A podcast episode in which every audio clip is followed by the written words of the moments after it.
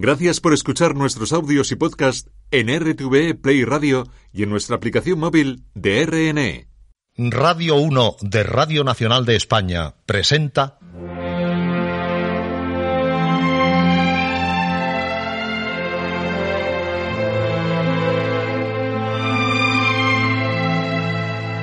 Historias.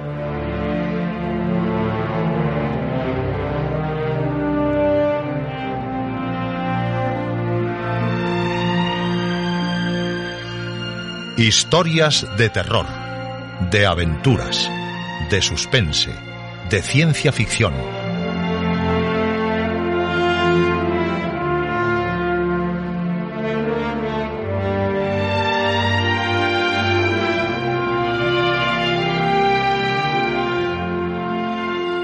Un programa escrito y dirigido por Juan José Plans. Esta noche, la sombra, el final. Esta es su noche, la noche de todos aquellos que desean vivir las más fantásticas historias, las más inquietantes historias, como las de este programa, historias.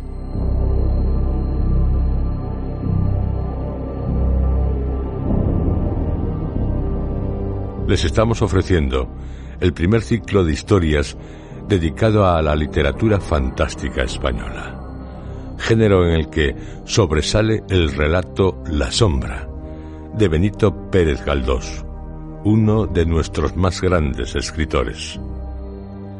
Esta noche finalizamos su lectura dramatizada, esto es, lo que ya ocurrió en La sombra. Don Anselmo cuenta una extraña historia relacionada con Elena, su mujer.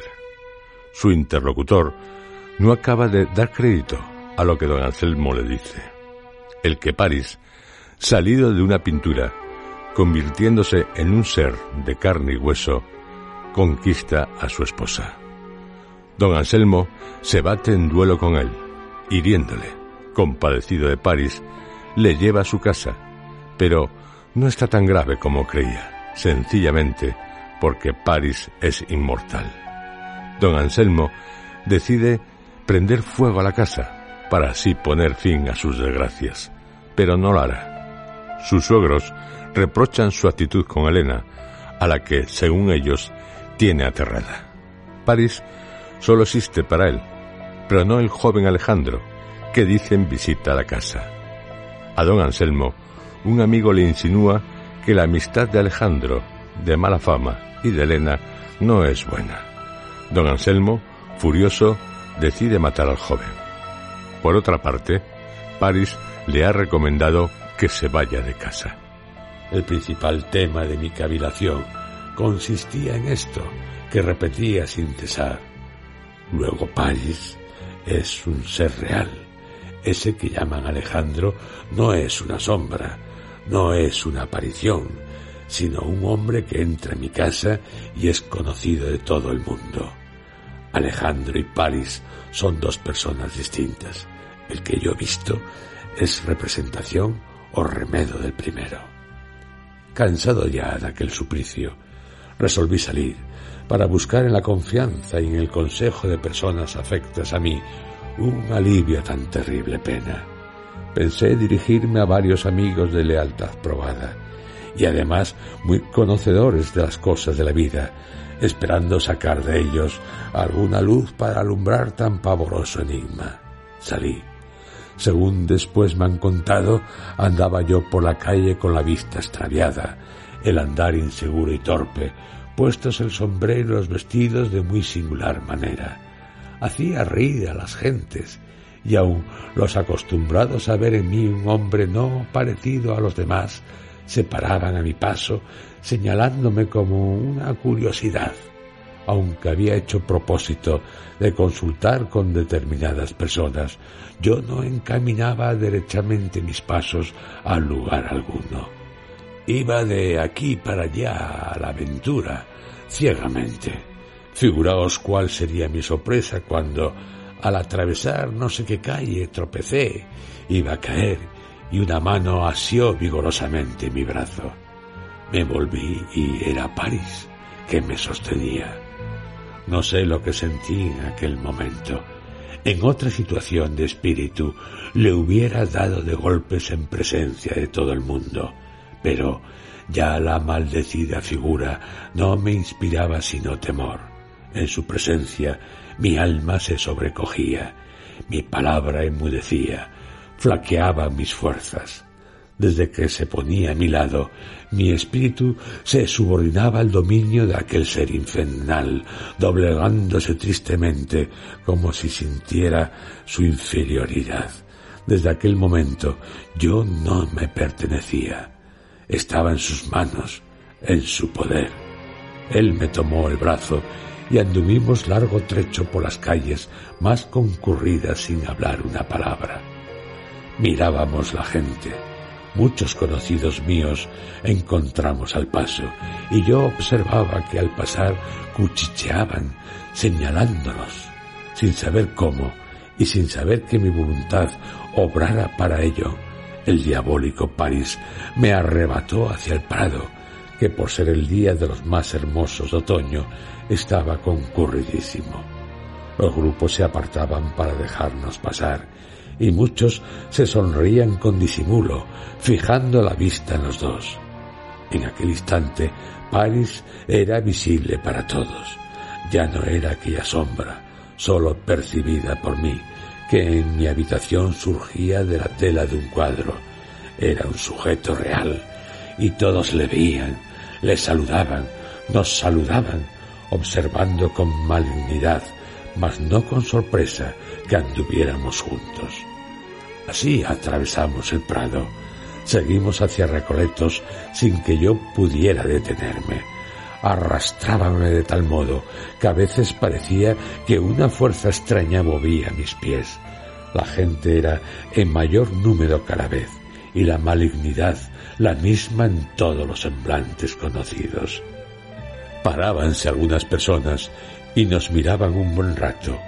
Otras parecióme que se reían y en tanto nosotros siempre andando, andando yo estaba rojo de vergüenza. El rostro me quemaba como si tuviera en él carbones encendidos, y en el fondo de mi corazón latía un odio terrible, una pena profunda, una sombría angustia que no podía estallar, porque aquel demonio me lo tenía oprimido. Dentro del pecho sentía yo como una mano de fuego que me apretaba con fuerza, conteniendo en su puño ardiente cuanto mí había de vida y sentimiento. Andábamos siempre sin descanso, gruesas gotas de sudor corrían de mi frente y sentía una gran fatiga, aunque puramente moral, pues mi cuerpo no estaba cansado y marchaba movido por una fuerza en mí desconocida. Atravesamos toda la castellana, donde había más gente aún, mayor número de conocidos y más insistencia en mirarnos, sonriendo con malicia que rayaba en insolencia. Caminábamos siempre, recorriendo el paseo de un extremo a otro varias veces, hasta que la tarde iba cayendo, la gente se retiraba y mi alma se cubrió de luto. Nublándose mis ojos, no vi más que sombras y glacial frío corrió por todo mi cuerpo. No pude menos de detenerme. Estábamos en el extremo del paseo. A nuestra espalda se oía el ruido de los coches alejándose y las pisadas de algún paseante rezagado. Entonces parece como que recobré el uso de la palabra y sentí dentro de mí una especie de libertad, algo como descanso, como si la acción infernal de aquel ser abominable dejara de obrar sobre mí. No sé por qué atrajo mis miradas la extraordinaria brillantez de la luz crepuscular que por occidente tenía el cielo de vivísima púrpura. Miré aquello con cierto deleite, no experimentado por mí desde hace algún tiempo, y cuando volví los ojos hacia mi lado, París ya no estaba allí. Se había desvanecido como el humo. Por una ilusión fácil de explicar, volviendo a mirar hacia el ocaso, me pareció ver dibujada, con ráfagas de luz rojiza y cárdenas nubes, su faz aborrecida. Hallábame solo, enteramente solo.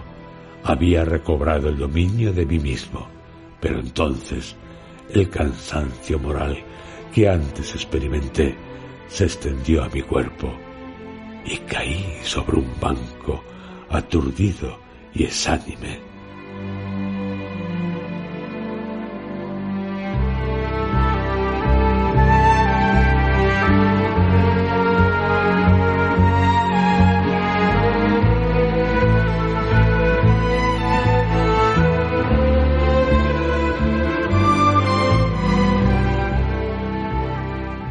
Pues si he de hablar a usted francamente, amigo don Anselmo, esa aventura, lejos de aclararse a medida que se acerca el desenlace, se embrolla y oscurece más. Al principio, cuando la figura de Paris se apareció a usted en su cuarto, el caso podía pasar por una creación de la fantasía de usted, un extravío de su entendimiento.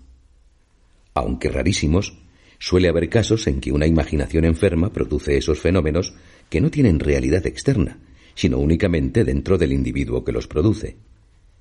La figura desaparecida del lienzo, la voz que usted creyó escuchar en el cuarto de Elena, la sombra que vio ocultarse en el pozo, todo eso puede explicarse por una obsesión que, aunque rara, no es imposible. Pero después resulta que hay un ente real, un tal Alejandro, persona visible para todos y que frecuenta la casa de usted. Persona exactamente igual a la sombra entrometida y que parece destinada a turbar la paz de los matrimonios, no con medios fantásticos, sino reales, según se desprende del diálogo de usted con su suegra y con su amigo. ¿En qué quedamos? ¿Qué relación existe entre Paris y Alejandro? Por una coincidencia que no creo casual, estos dos nombres son los que lleva el robador de Elena en la fábula heroica. Ahora bien, usted dice que no conocía a ese Alejandro. Si usted le hubiera conocido, si antes de todas las apariciones usted hubiera tenido celos de él, se comprende que su imaginación, dominada por tal idea, llegara a ese periodo patológico que origina tan grandes extravíos. Pero aquí lo primero ha sido la obsesión, y después ha venido la realidad a confirmarla. ¿No sería más lógico que precediera la realidad y que después, a consecuencia de un estado real de su ánimo, aparecieran las visiones que tanto le atormentaron? Precisamente, lo que usted dice fue lo que yo pensé cuando, serenado algún tanto, quise explicarme lo que me pasaba de regreso a mi casa. He de advertir que desde muy antes de ocurrir lo que he referido, mi cabeza se hallaba en un estado deplorable. Además de perder la memoria casi por completo, había tal extravío en mis juicios que no acertaba a pensar con acierto ni a decir cosa alguna derechamente. Todo esto lo he observado después y he venido a descubrirlo cuando, sondando cuidadosamente lo pasado, he podido descubrir algo de lo que existía en mi cabeza en aquel periodo. Transcurrido algún tiempo pude, a fuerza de recapacitar, a fuerza de atar cabos, restablecer los hechos, aunque no con la claridad que requerían. Por último, pude recordar que efectivamente yo había conocido a aquel Alejandro de que hablaban mis suegros, mi amigo y por fin Madrid entero.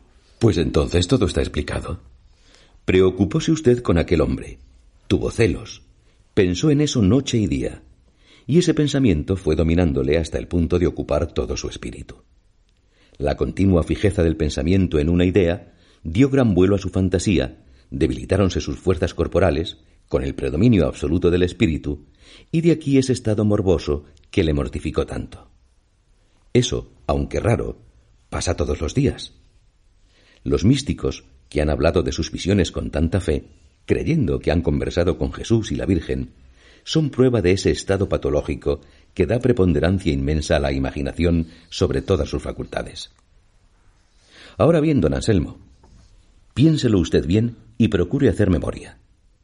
Antes de la aparición de París, ¿no ocurrió algún hecho que pudiera ser la primera causa determinante de esa serie de fenómenos que tanto le trastornaron a usted? La verdad es que aquel trastorno fue consecuencia de una perturbación anterior. Es preciso que usted diga lo que pasó antes de que viera desaparecer del lienzo la figura pintada. Antes de contar a usted el fin de la aventura, referiré lo que me dijo un cierto amigo antiguo de mi familia, un vicio de quien yo, pasada mi niñez, me había olvidado un poco. Según él, mi padre había sufrido iguales tormentos, siendo de notar entre ellos uno en que estuvo a punto de perder la vida porque las obsesiones le quitaron hasta el hábito y las ganas de comer, sumergiéndole en hondas melancolías. Díjome que mi padre fue perseguido también por una sombra, si bien aquella no era un perturbador del patrimonio, sino un acreedor fantástico que venía a pedirle gruesas sumas, hablándole de un litigio que no terminaba nunca. Mi padre tenía desde antes de eso un horror extraordinario a los pleitos. Era su manía, su tema, su locura. Veo que es mal de familia. Cuando se tiene propensión natural a la vida de fantasía, no seguir la carrera de santo es errar la vocación. Para el arte no es fecundo ni útil esa facultad desenfrenada, esa furia rebelde que no se sujeta a las leyes de la razón, ni se templa con la influencia del buen sentido.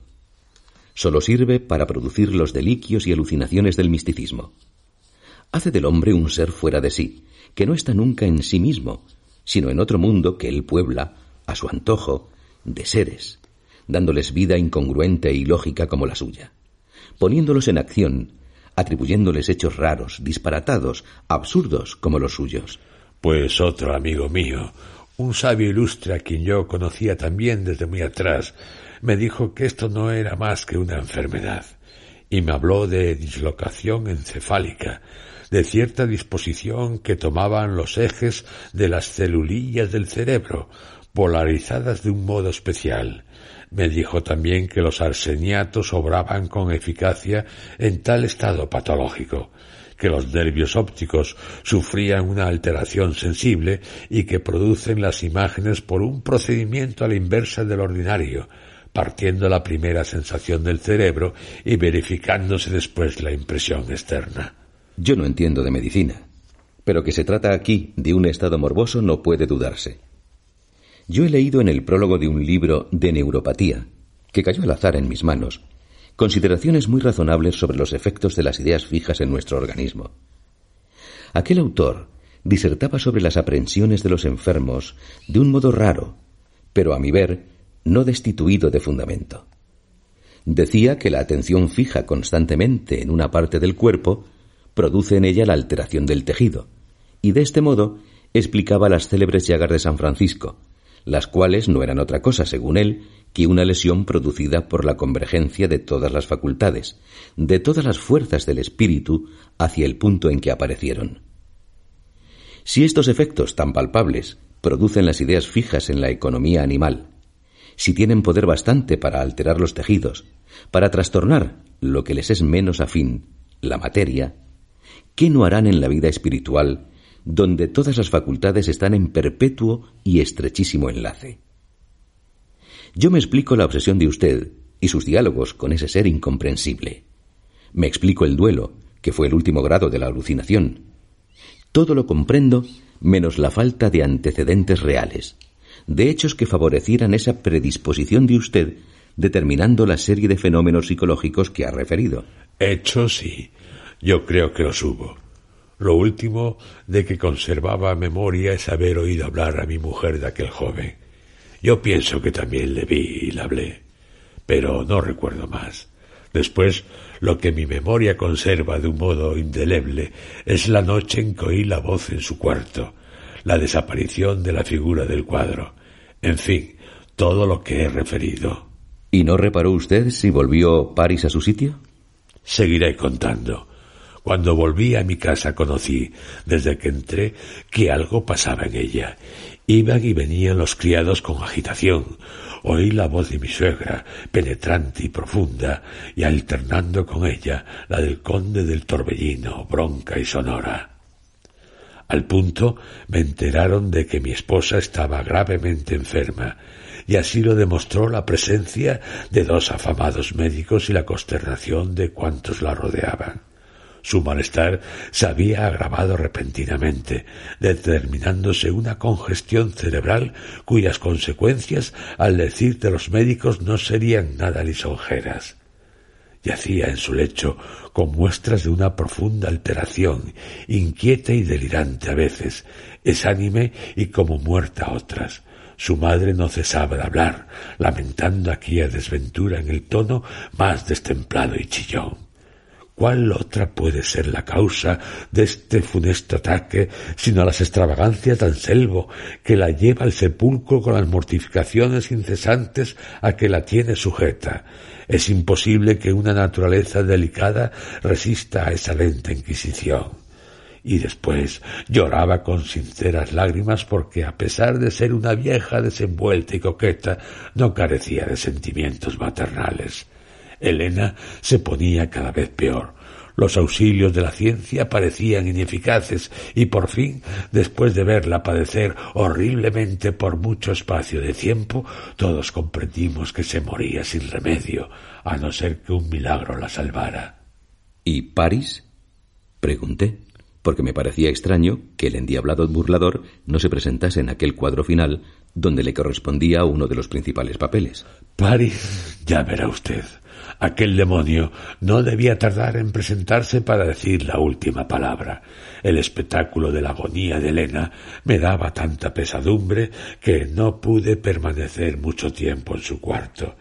Érame imposible fijar los ojos en ella sin estremecerme, sintiendo un gran dolor, unido a cierto remordimiento intensísimo que mi razón no podía dominar al ver cómo expiraba tan hermosa, en la flor de la edad, en lo más risueño de la vida, pensaba si yo, como dijo mi suegra entre sollozos, era el único autor de tan triste fin, que ella seguramente no merecía. Yo consideraba que la muerte está sobre todo si nos elige, sin atender a las razones que contra ella podamos tener. Pero aun así, yo creía que, no estando unida a mí, Elena no hubiera muerto tan pronto. No pudiendo resistir aquel espectáculo, como he dicho, me retiré a mi cuarto traspasado de dolor. Allí estaba París, sentado, fumando y golpeándose con el bastón en la suela de la bota, con ademán distraído y algún descortés impropio de la situación en que se hallaba mi casa. Cuando entré, se volvió hacia mí y me dijo Me voy. Al fin lo has conseguido. Pero ¿a qué precio? Para librarte de mí has tenido que matarla. ¿Yo? ¿Yo? Dices que yo la he matado. Sí, tú. Que la has traído al estado en que se halla con tus violencias, con tus acometidas, con esos bruscos allanamientos de morada que has hecho en su cuarto, con el horror que le inspiraste, con la turbación moral que has producido en ella. Yo he leído no sé dónde que estos sacudimientos causados por fuertes impresiones y sorpresas, si se repiten con alguna frecuencia, alteran de tal modo las funciones del cuerpo, lo desquician y desequilibran de tal modo, que al fin el estado normal no puede restablecerse y la muerte es segura. No he sido yo, demonio aborrecido. No he sido yo quien la ha matado. Has sido tú. Tú, que has traído el desorden a esta casa, que me has vuelto loco. Tu misión es luto y vergüenza. Tú me has deshonrado, me has perdido, me has lastimado en lo que para mí había de más caro. Has pisoteado mi corazón, Has hecho escarnio de mis sentimientos, me has hecho aborrecible lo que más amaba en el mundo, y de aquello que era para mí de más valor que la vida misma, mi honor, tú has hecho una burla, un epigrama, una gacetilla, puesta en boca de los ociosos y de los libertinos. Ese es mi destino, dijo, sin alterarse por los improperios que le dirigí, y en verdad yo estaba furioso y elocuente sin saber por qué, iba desapareciendo el terror que aquel demonio me causaba. Después le dije, Tú eres la más grande aberración de la sociedad. Eres una de esas monstruosidades que acompañan al hombre como un duro castigo de no sé qué delito que perennemente y sin conciencia de ello estamos cometiendo. Necio. Tú me has llamado. Tú me has dado la vida. Yo soy tu obra. Te haré recordar, aunque la comparación sea desigual, la fábula antigua del nacimiento de Minerva. Pues bien, yo he salido de tu cerebro como salió aquella buena señora del cerebro de Júpiter. Yo soy tu idea hecha hombre. Mas no creas por eso que no tengo existencia real. Yo ando por ahí como tú, me conoce todo el mundo. Soy un fulano de tal como cualquiera. Para el mundo hay un Alejandro, persona muy conocida y nombrada. Para ti hay este París que te atormenta, esta sombra que te persigue, esta idea que te tortura. Adiós. Ya nada tengo que hacer aquí. Tu esposa se muere. Abur. En aquel momento sentí gritos agudísimos en el interior de la casa. Elena había muerto. París desapareció. Yo me sentí libre. Respiré. Parecíame que no había respirado en tres días. De tal modo se complacía mi pecho en aquella expansión descansada y reparadora. Al mismo tiempo, una pena profundísima me llenaba el alma al considerar la asistencia que había de menos en mi casa, aquel espíritu que se había ido huyendo de mí.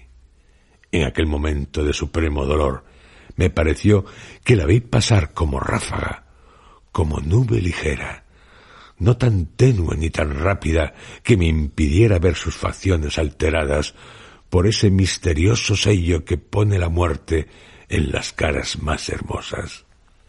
Aquello pasó por delante de mis ojos, dejándolos deslumbrados un momento. ¿Y Alejandro? Aquel Alejandro fue inmediatamente a casa cuando supo la muerte de Elena. Y, según oí decir, estaba el pobre muy consternado y algo lloroso. Fue al entierro, presenció la inhumación y hasta me dijeron que había llevado luto algunos días. Ese cabal caballerito era la verdadera expresión material de aquel París odioso que le martirizó a usted. Ese es el verdadero París. Sí, le he visto muchas veces después, aunque jamás he querido saludarle. Siempre que le encuentro, me estremezco. Hoy es un viejo verde, lleno de lamparones y algo cojo. En resumen, los celos que me inspiró ese hombre tomaron en mi cabeza aquella forma de visión que he referido a usted. La cosa es rara. Bien dijo usted que mi fantasía era una potencia frenética y salvaje, una enfermedad más bien que una facultad. El orden lógico del cuento es el siguiente.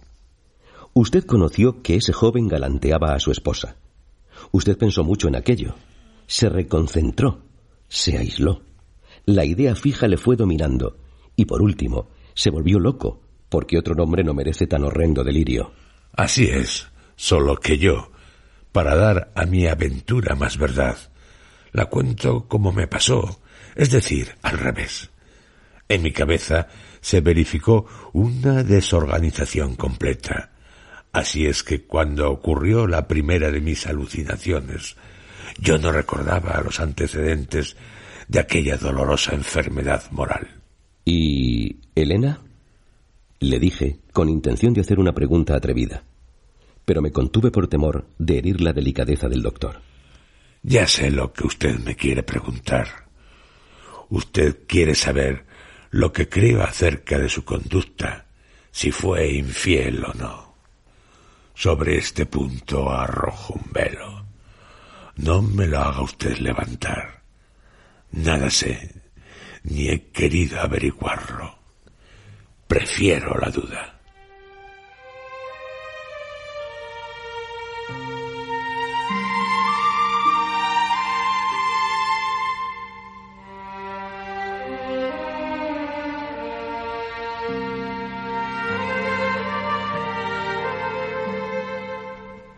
Después de decir esto, el doctor cayó, sumergiéndose en sus ordinarias cavilaciones. Yo no quise hacerle más preguntas, y después de saludarle me retiré, porque a pesar del interés que él querría imprimir a su narración, yo tenía un sueño que no podía vencer sin dificultad. Al bajar la escalera, me acordé de que no le había preguntado una cosa importante y que merecía ser aclarada. Esto es, si la figura de París había vuelto a presentarse en el lienzo como parecía natural. Pensé subir a que me sacara de dudas, satisfaciendo mi curiosidad. Pero no había andado dos escalones cuando me ocurrió que el caso no merecía la pena, porque a mí no me importa mucho saberlo, ni al lector tampoco.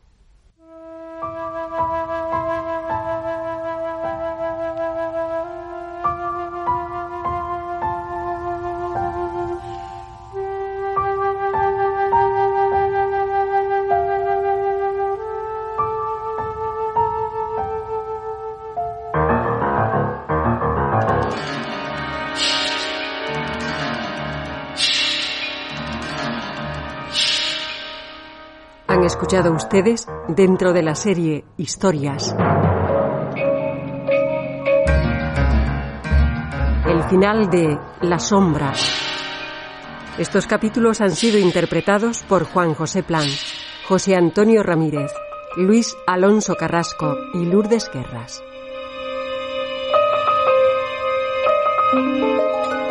Efectos especiales, Joaquín Úbeda. Realización técnica Adolfo Abarca y Juan María Romero. Dirección Juan José Plans.